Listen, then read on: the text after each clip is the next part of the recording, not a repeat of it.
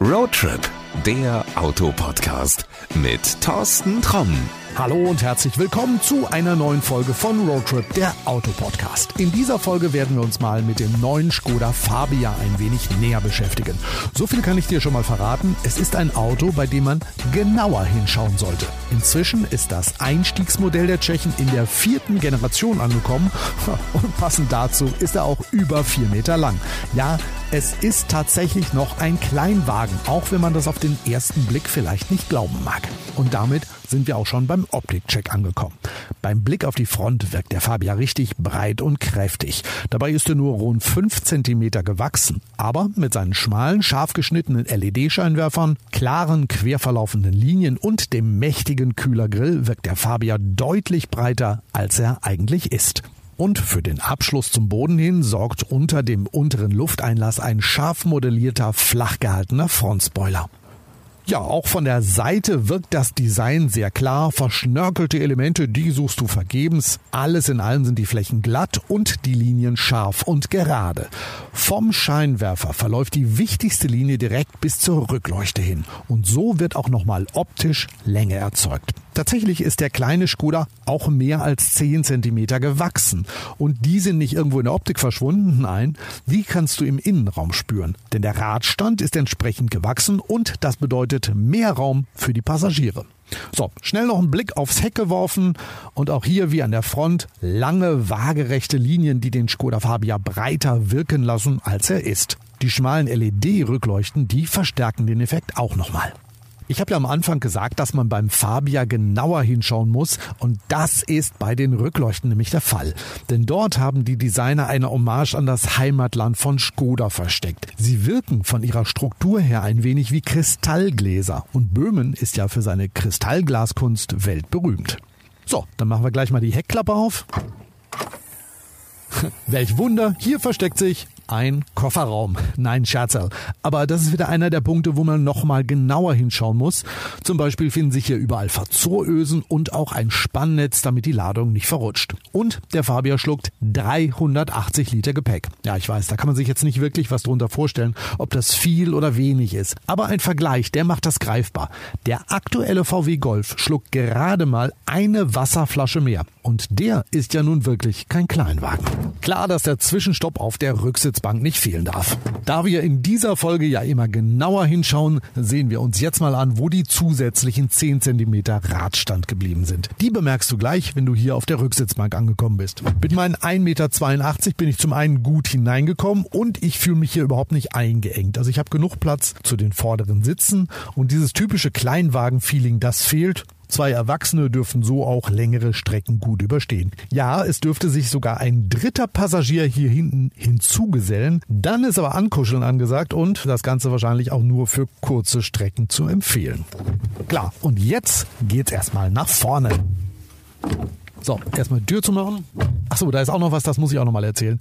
Diese Tür hat einen dreieckigen Zuziehgriff und auch dabei haben sich die Designer noch mal was gedacht. Und zwar haben sie ähm, dieses typische Dreieck, was du vielleicht aus der tschechischen Flagge kennst, ja so mit diesem Dreieck in der Tür wieder aufgenommen. Finde ich eine ganz coole Idee. Hier auf dem Fahrersitz angekommen gibt es erwartungsgemäß keine Fragen. Egal ob du schon mal in einem Skoda gefahren bist oder nicht, du brauchst eigentlich keine Bedienungsanleitung.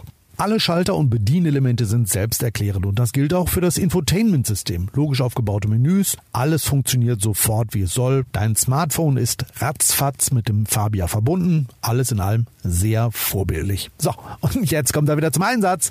Der Starterknopf und damit die Zeitmaschine.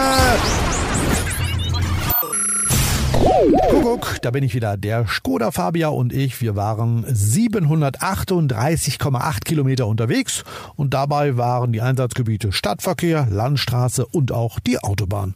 Ja, dabei war der Fabia erfreulich zurückhaltend. 5,4 Liter Durchschnittsverbrauch, da kann ich echt nicht meckern. Ja, wie fährt sich denn der Dreizylinder mit dem DSG-Getriebe? Eigentlich merkst du dem Fabian nicht an, dass er nur 110 PS hat und dass du von einem Dreizylinder angetrieben wirst, weil er sehr ruhig und sehr smooth unterwegs ist. Ja, wenn du ihn richtig ausdrehst, dann macht er sich akustisch bemerkbar. Allerdings klingt das richtig gut. Er trompetet dann wie ein rein Sechszylinder. Alles in allem ist der Fabia kein Kleinwagen mehr, sondern echt erwachsen geworden. Und das tut ihm auch gut. Denn das macht ihn auch für dich interessant, wenn du bislang in der Golfklasse unterwegs warst, dort aber derzeit nicht fündig wirst. Denn du kannst den Fabia so ausstatten, wie du ihn dir vorstellst. Skoda bietet echt unzählige Optionen an. Damit kannst du den Fabia dann sportlich ausstatten oder komfortabel oder praktisch oder stylisch oder du machst deine eigene Kombination aus allem. Und damit sind wir auch schon bei der beliebten Rubrik Was hast du denn zu meckern angekommen?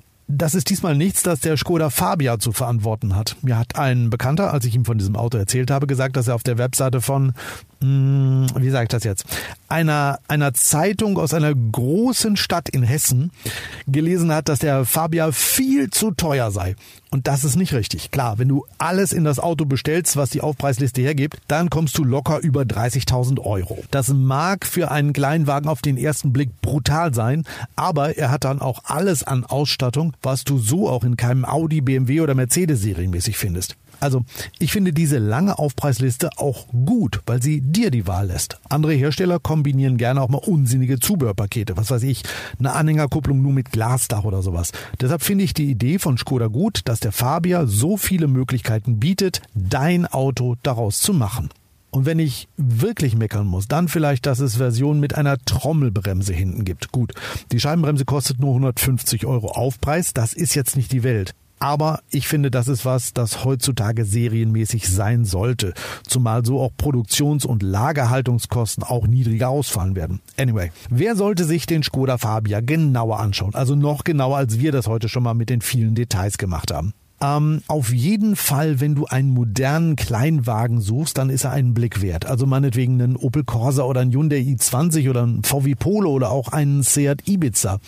Die beiden letzten sind zwar mit dem Fabia verwandt, aber er ist der jüngste der drei und er hat auch den größten Kofferraum. Aber auch wenn du mit dem Gedanken spielst, ein Auto in der Golfklasse zu kaufen, ist der Tscheche echt einen Blick wert. Er hat nahezu genauso viel Platz und lässt sich ausstattungsmäßig auf ein ähnliches Niveau bringen.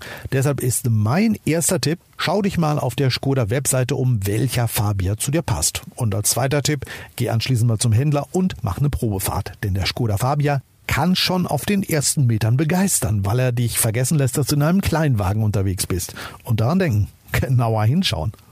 So, das soll's für heute erstmal gewesen sein. Den Link zur Skoda Webseite, den packe ich dir natürlich in die Show Notes. Also, bis zur nächsten Folge. Gute Fahrt, pass gut auf dich auf. Ciao. Das war Roadtrip, der Autopodcast mit Thorsten Tromm.